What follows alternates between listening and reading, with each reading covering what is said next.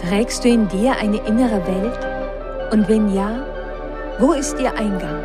Ist die aufregendste Reise, die wir antreten können, die Reise in uns selbst? Und wenn ja, ist es möglich, dass wir durch unsere inneren Augen die äußere Welt ganz anders sehen? Dieser Podcast heißt Welt von Beyond. Und irgendwo zwischen dem Dunkel der Nacht und dem Tagesanbruch ist der Zugang zu deiner inneren Welt. Ich bin Anne Fonja und begleite dich auf deiner Reise. Willkommen in der Welt von Beyond. Hallo und herzlich willkommen auf unserer heutigen Reise Beyond. Alles begann mit einer einfachen Fahrt zum Bahnhof. Die Straßen in der uralten Stadt, in der ich einst lebte, waren am späten Nachmittag immer voller Verkehr. Ich merkte, wie sie neben ihm unruhig wurde. Ich hörte, dass sie immer lauter atmete und bereits nach kurzer Zeit begann sie ihn zu kritisieren. Er fahre nicht schnell genug, er würde nicht offensiv genug fahren. Und es stimmte. Er fuhr nicht schneller als die Geschwindigkeitsbegrenzung, er drängelte sich nicht vor, wenn der Verkehr sich staute. Es war klar, dass sie zu spät kommen würden und es war klar, dass dies in ihren Augen sein Fehler sein würde. Aber auch wenn sie ihn schimpfte, er blieb geduldig, friedvoll und er trug ihre Worte. Als sie am Bahnhof ankamen, sprachen sie gar nicht mehr miteinander. Und dann geschah etwas Seltsames. Sie stieg aus dem Auto aus und ging einfach weg. Sie verabschiedete sich nicht einmal. Und er, er saß dort und schaute ihr nach. Er rannte nicht hinter ihr her. Er tat gar nichts. Ich saß die ganze Fahrt über schweigend hinten auf dem Rücksitz. Sie waren meine Freunde, Christina und Davide, und es tat mir so, so unendlich leid. Ich fragte ihn, ist alles in Ordnung? Aber er antwortete nicht. Wie fühlst du dich? fragte ich ihn. Er schaute stur geradeaus und sagte, Nichts. Ich fühle nichts. Es war, als ob er sich vollkommen in sich zurückgezogen hätte. Es war, als ob es ihm fast egal wäre, ob er sie wiedersehen würde oder nicht, ob sie ihn anrufen würde von unterwegs oder nicht. Wir fuhren zurück in unser Viertel. Ich fragte ihn, ob er einen Kaffee mit mir trinken gehe. Er parkte das Auto, stieg aus und ging mit mir zu dem kleinen Café, ohne ein Wort zu sagen. Kurz bevor wir das kleine Café erreichten, sah ich einen Spazierstock oben in der Luft. Es war William, der seinen kleinen Laden um die Ecke in der schmalen Gasse hatte. Wenn die Sonne unterging, dann schloss er gerne seinen Laden und trank seinen Kaffee dort auf dem kleinen Platz. Er musste uns gesehen haben, und wenn ich ehrlich bin, ich hatte gehofft, ihn dort zu finden. Wir setzten uns zu ihm. William kannte Davide, wie man sich kennt, wenn man in demselben Viertel wohnt. Er schaute ihn an, und es war, als wüsste William sofort, was geschehen war. Als der Kellner uns den Kaffee brachte, rührte David darin herum, als wären Steine darin. Und während er in seine Tasse starrte, schwiegen wir. Ich weiß nicht, welcher seiner Gedanken am Ende dazu führte, aber auf einmal begann David zu weinen. Es waren nur stille Tränen, die aus seinen Augen rollten. Und nachdem William ihn seine Serviette gereicht hatte, um sich die Nase zu putzen, erzählte David in kurzen Sätzen, was passiert war. William schaute David ernst dabei an, und nach einer Weile fragte er, Bist du wütend auf sie? Wäre ich an Davids Stelle gewesen, ich hätte den Weg über geflucht, ich hätte meine Wut, meine Enttäuschung nicht zurückhalten können, ich ich wäre außer mir gewesen. Aber Davide? Davide blickte William mit leeren Augen an und antwortete, ich liebe sie. Wie kann ich wütend sein auf sie? William lehnte sich zurück, seine Hand auf den Knauf seines Spazierstocks gestützt und sagte mit ruhiger Stimme, wie wenig weißt du über die Liebe und wie wenig weißt du über die Wut. Und er begann auf seine Weise, David mitzunehmen zu einer Reise in seine eigene innere Welt und zu einem Gefühl, vor welchem er versuchte zu flüchten und dabei wahrhaftig riskierte, seine Liebe zu Christina zu zerstören. Es ist wahr, Wut ist Teil unseres Lebens. Wir alle erleben bereits als Kinder unseren Kampf mit dem Gefühl der Wut und der Frustration. Wir erleben unsere Aggressionsfantasien und den Wunsch nach Wiedergutmachung, der so eng mit dem Gefühl der Wut verbunden ist. Wut kann ein wundervoller intuitiver Botschafter sein, der uns zeigt, wann unsere Grenzen überschritten wurden. Und Wut ist auch ein psychologischer Verteidigungsmechanismus. Ein Verteidigungsmechanismus gegen unser Gefühl der menschlichen Verletzlichkeit und der Schwäche. Wut und Aggression, die helfen uns, uns machtvoll zu fühlen, wenn wir uns in Wahrheit alles andere als machtvoll fühlen. Einige Menschen, die werden sehr schnell über die kleinsten Dinge wütend, und andere Menschen können das Gefühl der Wut überhaupt nicht richtig leben. Sie gehen in einen inneren Zustand der Apathie. Und doch, Apathie ist eine verschleierte Form von Wut. Auch wenn die Apathie auch mehr eine passive Gleichgültigkeit ist, trägt sie ebenfalls in sich den Wunsch, dass sie den anderen Menschen treffen möge. Wenn also Wut Teil unserer menschlichen Erfahrung ist, wie können wir dennoch lernen, besser mit ihr zu leben? Der große Schlüssel dafür ist, dass wir an einen Punkt kommen, an dem wir tief in unserem Herzen verstehen, dass Wut aus dem Gefühl, verletzt worden zu sein, entsteht. Wir alle können uns verletzt fühlen, wenn ein anderer Mensch uns versucht daran zu hindern, unsere Bedürfnisse oder Wünsche zu erfüllen, wenn ein Mensch uns in unseren Grenzen verletzt. Es gibt aber eine Form von Wut, die in sich das Bedürfnis nach Rache trägt, sich zu rächen an demjenigen, der uns so verletzt hat. Wenn uns ein Auto auf einmal den Weg abschneidet, dann schießt Adrenalin in unser Blut, unser Herzschlag erhöht sich, unser Blutdruck steigt. Diese Reaktionen, die sind ganz normal weil sie sind Teil unseres Fight-or-Flight-Modus, weil wir das, was geschehen ist, natürlich als einen Angriff empfunden haben. Und daraus entsteht innerhalb einer Sekunde auch ein Gefühl von Empörung und Feindseligkeit gegenüber dem anderen Fahrer.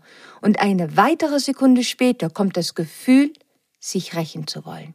Dann hupen wir laut, wir schauen böse, wir fluchen. Und da ist die Wut, eine Wut, die den Wunsch in sich trägt, dass man niemanden schaden möchte, der einen verletzt oder blockiert hat. Aber wir können Wut auch indirekt zum Ausdruck bringen. Wenn uns zum Beispiel ein Verkehrsstau mit einem Gefühl tiefer Anspannung und Frustration zurücklässt, was tun wir dann? Vielleicht kommen wir nach Hause, finden etwas, was nicht so ganz in Ordnung ist und zack, explodieren wir. Wir lassen unsere Frustration an unserer Familie aus oder wir gehen zur Arbeit und machen so lange, bis wir einen anderen dazu bekommen haben, uns zu beleidigen. Und dann beginnen wir einen Streit. Wir wählen also unsere Frustration an einer unschuldigen Person auszulassen und sie zu verletzen. Aber erst, nachdem wir uns selbst so manipuliert haben, dass wir glauben, dieser andere Mensch hat uns wirklich verletzt und verdient es jetzt, auch zu leiden. Wütend zu sein, das ist so menschlich. Aber sich in der Wut zu verlieren und nicht zu lernen, ihre Botschaft wirklich zu verstehen, kann uns und anderen schaden. Wut zeigt uns, dass wir verletzt wurden. Es ist eine Art, wie wir mit Verletzungen umgehen. Es zeigt, dass wir selbst erlaubt haben, dass etwas oder jemand unsere Grenzen verletzen konnte oder dass jemand dies einfach so getan hat. Es ist ein sehr, sehr wichtiges Gefühl, welches uns warnen kann. Das Problem beginnt nur, wenn wir nicht mit dem Gefühl arbeiten, sondern wenn es der Motor wird für unsere Handlung. Gibt es vielleicht einen besseren Weg, um mit Verletzungen oder Beleidigungen umzugehen, als zu lange in der Wut zu bleiben und unsere Aggression dann an dem anderen oder vielleicht sogar an Unbeteiligten auszulassen? Weil wenn wir letzteres tun, wird Wut zu einem Gift, welches unser eigenes Herz vergiftet. Unser Leben wird dunkel und wir machen das Leben anderer gleich mit dunkler. Der erste Schritt wäre sicherlich erst einmal zu akzeptieren, dass wir uns verletzt fühlen. Das klingt einfach. Es ist mir bewusst, dass es so einfach, wie es klingt, aber nicht ist. Wenn wir wütend werden, dann erlauben wir uns oft nicht, unsere eigene Verletzlichkeit und unseren eigenen Schmerz zu fühlen. Alles, woran wir in dem Moment denken können, ist unser Wunsch nach Rache, um unsere Ehre zu verteidigen, etwas zu tun, was uns irgendwie das Gefühl geben könnte, ein Stück Macht zu haben, eine bestimmte Wichtigkeit zu haben. Unser Wutausbruch ist ein Weg, um nicht unsere inneren Gefühle des Schmerzes und der Schwäche zu zeigen. Wir erkennen unseren eigenen Schmerz, den wir fühlen, nicht an und erlauben ihm, uns zu einer feindlichen Reaktion zu verleiten. All die Bitterkeit, all die Feindseligkeit ist wie ein emotionaler Betrug, den wir an uns selbst verüben. Und dieser Betrug macht unser Herz anderen gegenüber ein Stück härter, damit wir uns selbst schützen, damit wir uns verschließen können vor unserem eigenen emotionalen Schmerz. Etwas habe ich an meinem alten Freund William Morgan immer geliebt. Er hat mir nie gesagt, dass ich etwas nicht tun soll. Er hat mir immer nur gezeigt, wie es sich anfühlt, etwas zu tun, warum man etwas tut, was alles in meiner inneren Welt zusammengekommen ist, damit ich mich in einer bestimmten Weise verhielt bewusst oder unbewusst. Ich habe erst verstanden, wie ich es schaffen konnte, mit einem Gefühl der Verletzlichkeit besser umzugehen, als ich verstanden hatte, wie es sich wirklich anfühlt, verletzlich zu sein. Wenn ich mich immer versteckte hinter einer schützenden Wand von Flüchen und Aggressionen, dann würde ich niemals erfahren, wie ich den Umgang mit all meinen Gefühlen, auch der Verletzlichkeit, meistern konnte. Einige Menschen reagieren anders. Wenn sie sich emotional verletzt fühlen, dann haben sie Angst, dass ihr Impuls, den anderen zu verletzen, dazu führen könnte, dass sie die Liebe dieses Menschen verlieren. Und so entscheiden sie, ihre Wut zu unterdrücken. Und wenn man das oft genug tut, dann kann man an einen Punkt kommen, an dem man sich selbst davon überzeugt hat, dass alles völlig in Ordnung ist. Aber die Wut, die ist dennoch da, aber sie wird zu einer unbewussten Wut. Dann bleiben wir verletzt, während das Bedürfnis, den anderen ebenfalls zu verletzen, verdrängt wird in den Untergrund der eigenen inneren Welt, wo es ganz langsam zu einem bitteren, bitteren Groll wird. Wenn man verleugnet, dass man sich verletzt fühlt, dann täuscht man sich am Ende selbst und riskiert auf jeden Fall das Ende der Beziehung. Auf einmal wundert man sich, warum man sich so deprimiert fühlt. Depressionen entstehen oft, weil wir unsere Wut nach innen kehren. Wir fühlen uns dann schuldig dafür, dass wir unbewusst einen anderen Menschen verletzen wollten. Es ist fast ironisch, aber wenn wir es lernen, auf das Gefühl der Verletzung in einer gesunden Weise zu antworten, dann wird uns das am Ende zum Mitgefühl und Frieden führen, während das Unterdrücken dieses Gefühls, um an der Oberfläche scheinbar dem Frieden zu wahren, zu Misstrauen und Grausamkeiten führt. Der zweite Schritt also, eine gesunde Antwort auf die Wut zu lernen, wäre, auf das Gefühl von Schmerz, auf das Gefühl der Verletzung zu hören, diese Gefühle zu fühlen. Und wenn wir das tun, dann können wir einen Faden aufnehmen. Wir können dem Faden folgen zu den Wurzeln dieses Schmerzes in der Vergangenheit. Wir reisen hin zu all den Zeiten, zu all den Umständen, in denen wir uns genauso gefühlt haben. Wir müssen diese Reise in die Vergangenheit antreten, denn jede Verletzung, die wir in der Gegenwart erleben, die wird verstärkt durch ähnliche Verletzungen in der Vergangenheit. Wenn wir die alten Verletzungen nicht sehen, dann machen die die gegenwärtigen Verletzungen um ein Vielfaches größer. Wenn wir einmal die Wunde in der Vergangenheit gefunden haben, dann ja, dann sind wir bereit für den Weg der Heilung.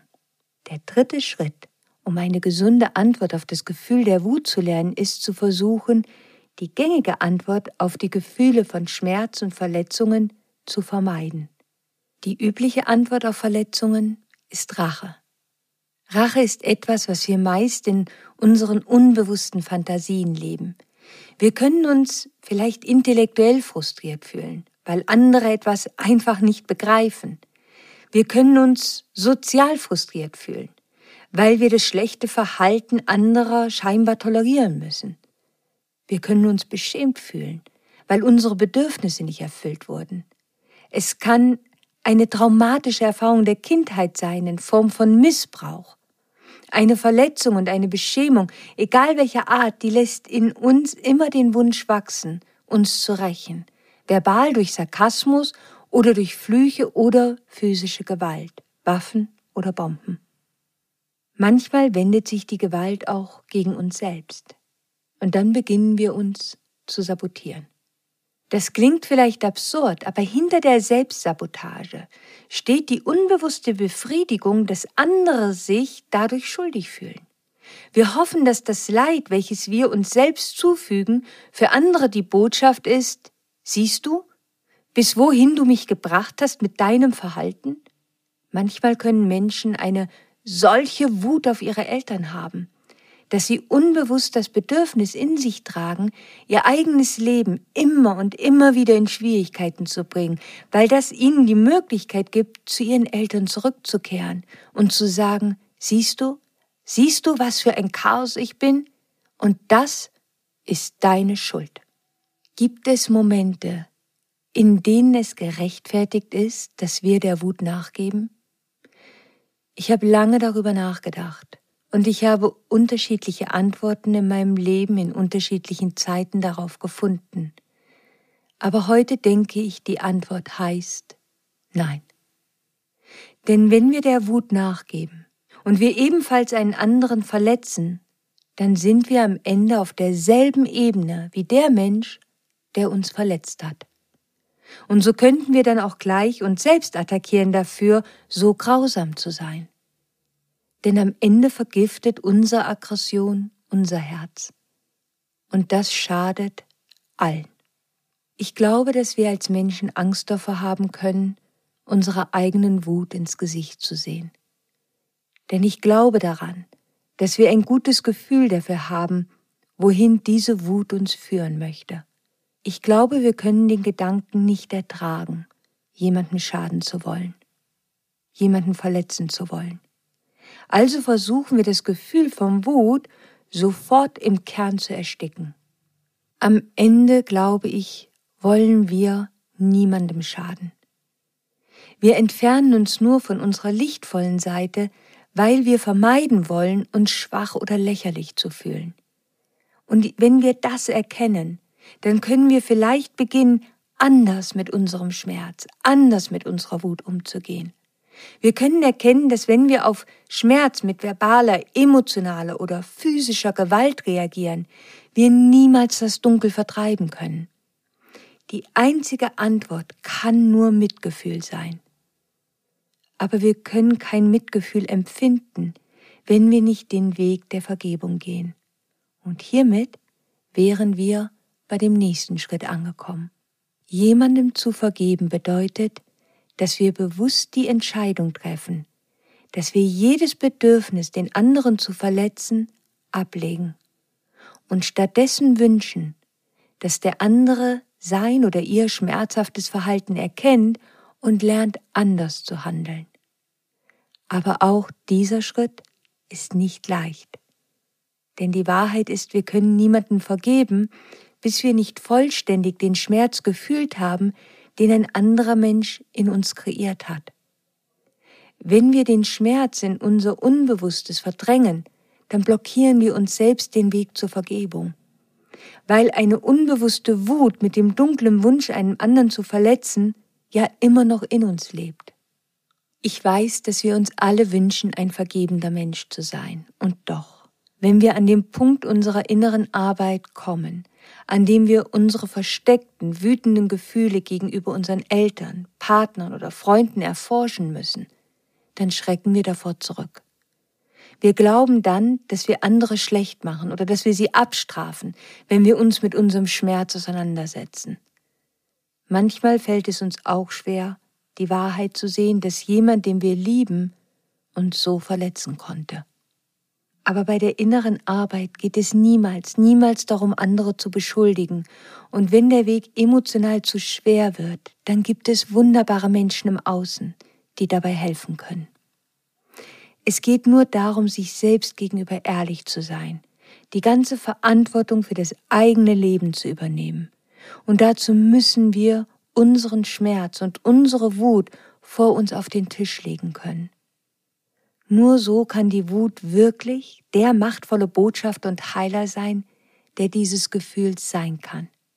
Und nur so können wir die Wut verwandeln in Vergebung.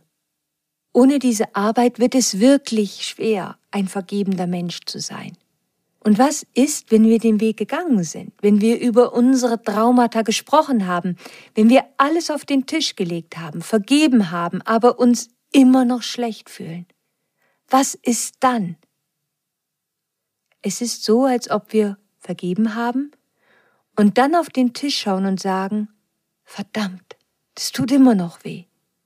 Und wenn wir dann genauer hinsehen, erkennen wir die Dinge, die wir vorher noch immer vor uns selbst versteckt haben.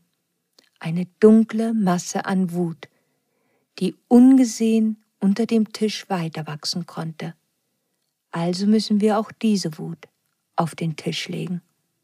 Bitte denkt daran, eine traumatische Erfahrung allein erzählt uns noch nicht so viel über unser Unbewusstes, weil jede Erklärung, warum uns das geschehen ist, genauso gut sein kann wie eine andere. Wenn sich aber ein Trauma wiederholt, dann haben wir bereits zwei Punkte, die uns helfen, eine Verbindung zu ziehen und uns helfen können, in die Vergangenheit zu reisen, zu der Wurzel dann sollten wir unsere Nachforschungen anstellen, um ein mögliches drittes Trauma zu verhindern. Dahinter verbirgt sich übrigens das psychologische Konzept der Wiederholung. Dies hat nichts mit den natürlich sich wiederholenden Zyklen zu tun. Hinter dem Konzept der Wiederholung kann ein unbewusster Prozess sich verstecken, durch welchen wir uns immer und immer wieder unbewusst in Schwierigkeiten bringen. Aus irgendwelchen dunklen, unbekannten Gründen heraus setzen wir uns selbst immer wieder Risiken aus. Und wenn wir diesen unbewussten Prozess nicht aufdecken, führt das dazu, dass wir in der Wut des Opfers gefangen bleiben. Wenn ein Trauma nach dem anderen uns trifft, dann müssen wir irgendwann sagen, warum ich? Was geschieht hier wirklich? Wenn wir verletzt werden, den Schmerz fühlen, dann können wir, wenn nötig, das ansprechen. Wir können für uns einstehen und dadurch schlussendlich vergeben. Aber auch nach all diesen Schritten könnten wir immer noch Wut in uns fühlen. Was können wir dann tun? Wir können den letzten Schmerz in Trauer verwandeln. Eine gesunde Antwort auf Verletzungen ist wirklich den Schmerz zu fühlen, den ein anderer in uns kreiert hat. Diese emotionale Ehrlichkeit uns selbst gegenüber, die müssen wir haben. Verleugne nicht, was dir geschehen ist, aber sei auch vorsichtig damit, den Finger auf andere zu zeigen, denn auch wir selbst könnten in der Lage sein, andere psychisch oder emotional zu verletzen. Wenn wir um den Schmerz in der Welt trauern, dann trauern wir auch wegen unserer eigenen Fähigkeit, aggressiv und grausam sein zu können.